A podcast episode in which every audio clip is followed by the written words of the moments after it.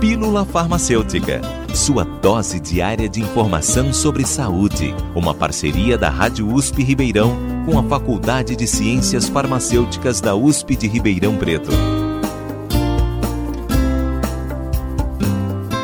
Medicamentos ansiolíticos podem ser usados durante a gravidez? Poucos estudos asseguram o uso de ansiolíticos durante a gestação e a lactação. Se não for possível evitar o uso de benzodiazepínicos durante a gestação, deve-se optar por aqueles de meia-vida mais curta, que têm um efeito menos duradouro no organismo. Os benzodiazepínicos são detectados no leite e, por isso, devem ser evitados durante a lactação.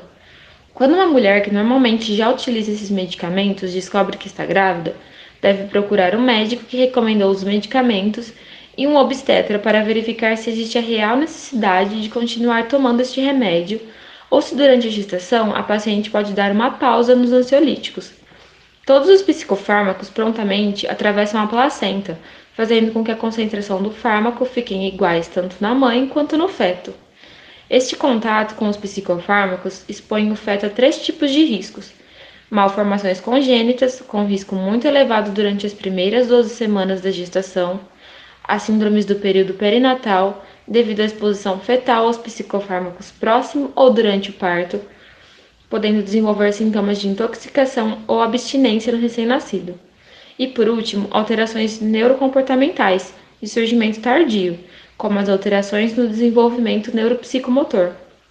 Para reduzir os riscos dos sintomas de toxicidade e de abstinência neonatal, os benzodiazepínicos devem ser retirados gradativamente e nunca de uma vez só, para evitar a abstinência dentro do útero ou mantidos nas mínimas doses possíveis.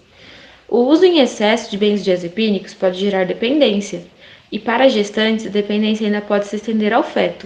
Nunca se automedique ou interrompa o uso de um medicamento sem antes consultar um médico. Somente ele poderá dizer qual medicamento, dosagem e duração do tratamento é o mais indicado para o seu caso.